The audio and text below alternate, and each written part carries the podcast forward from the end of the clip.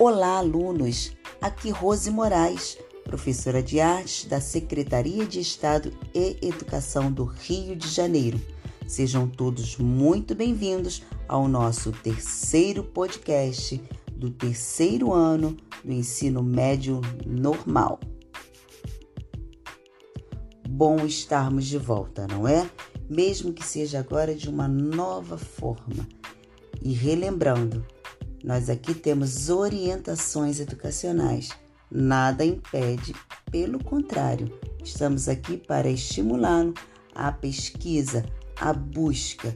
Não fiquem somente limitados às orientações. Sigam à frente, cresçam, estudem, busquem.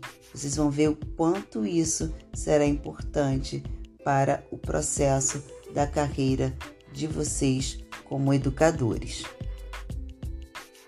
Na primeira aula, falamos sobre a arte indígena brasileira, a arte matriz de nossa cultura.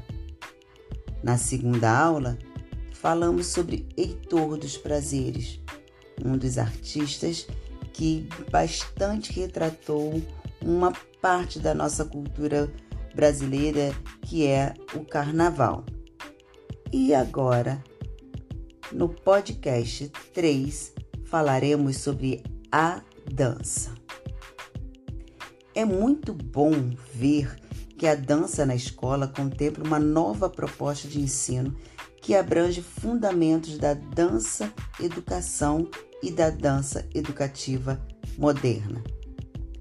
Diferentemente das tradicionais e já conhecidas técnicas, a dança aplicada ao conteúdo escolar não pretende formar bailarinos, assim também como as aulas de artes cênicas não estão para formar atores.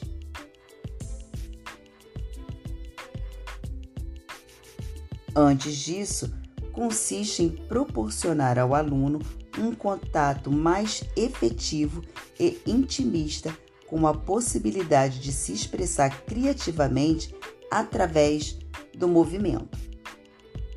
E essa proposta se resume na busca de uma prática pedagógica mais coerente com a realidade escolar, onde a dança prepara o corpo dos alunos a fim de que se exercitem de acordo com suas necessidades, desenvolvendo a destreza, a agilidade e a autonomia, estimulando também os movimentos espontâneos e a precisão do gesto, sendo indispensável para isso agir para que os alunos compreendam o que fazem e por que o fazem, pois o movimento expressivo é, antes de tudo, um movimento consciente.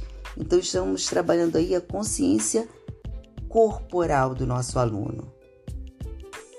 Nesse sentido, a dança se liberta de um academicismo que a torna inacessível à maioria das pessoas mostrando que não se resume apenas ao aprendizado de técnicas e estilos, tais como o balé, o jazz, pois que abrange um contexto mais elevado do que simples classificações como estas.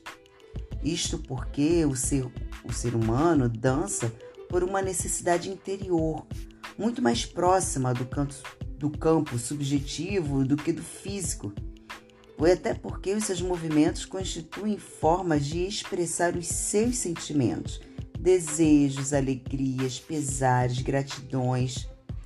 A dança na escola não é a arte do espetáculo, é educação através da arte. Temos que ter essa consciência.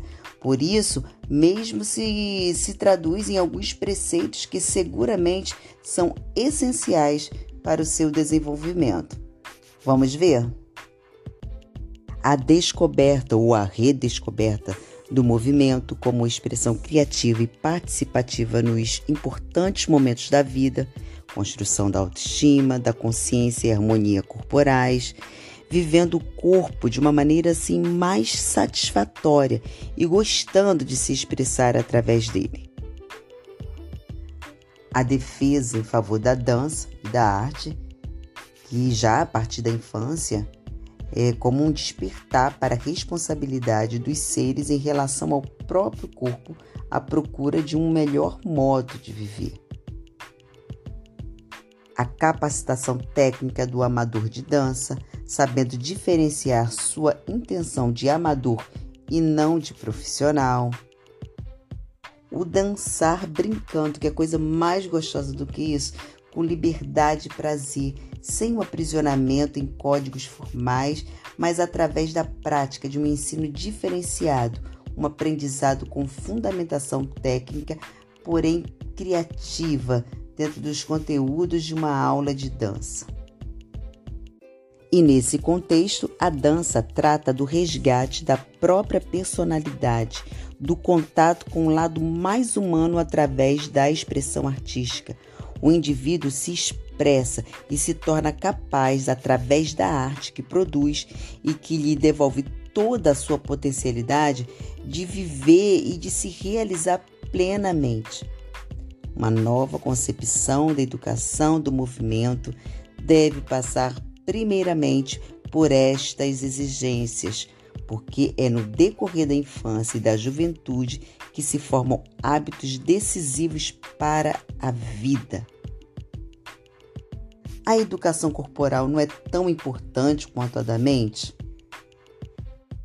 O cérebro se empanturra de informações enquanto o corpo permanece esfomeado. Quando o intelecto se torna um único ponto de referência e valorização, estabelece-se uma ruptura profunda. Perde-se toda a capacidade e espontaneidade. Isso segundo Ivone Berger. E para concluirmos, vimos que a educação básica necessariamente passa pela prática das artes, especificamente como nós estamos falando sobre a dança, ela busca proporcionar ao aluno o desenvolvimento de uma visão mais crítica do mundo e que não se resume apenas ao campo do intelecto.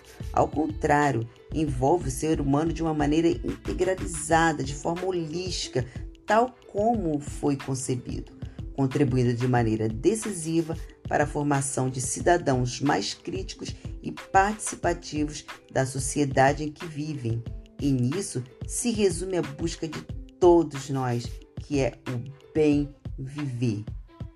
E para finalizarmos, eu gostaria que vocês pesquisassem um profissional de dança brasileiro e escrevesse sobre seus trabalhos. E uma outra dica é que vocês pesquisem é, a ONG Instituto Movimentarte, porque ela tem um trabalho incrível que usa a dança como ferramenta de transformação social com os portadores de síndrome de Down. Bem, gente, ficamos por aqui e até o nosso próximo podcast. Um grande abraço a todos.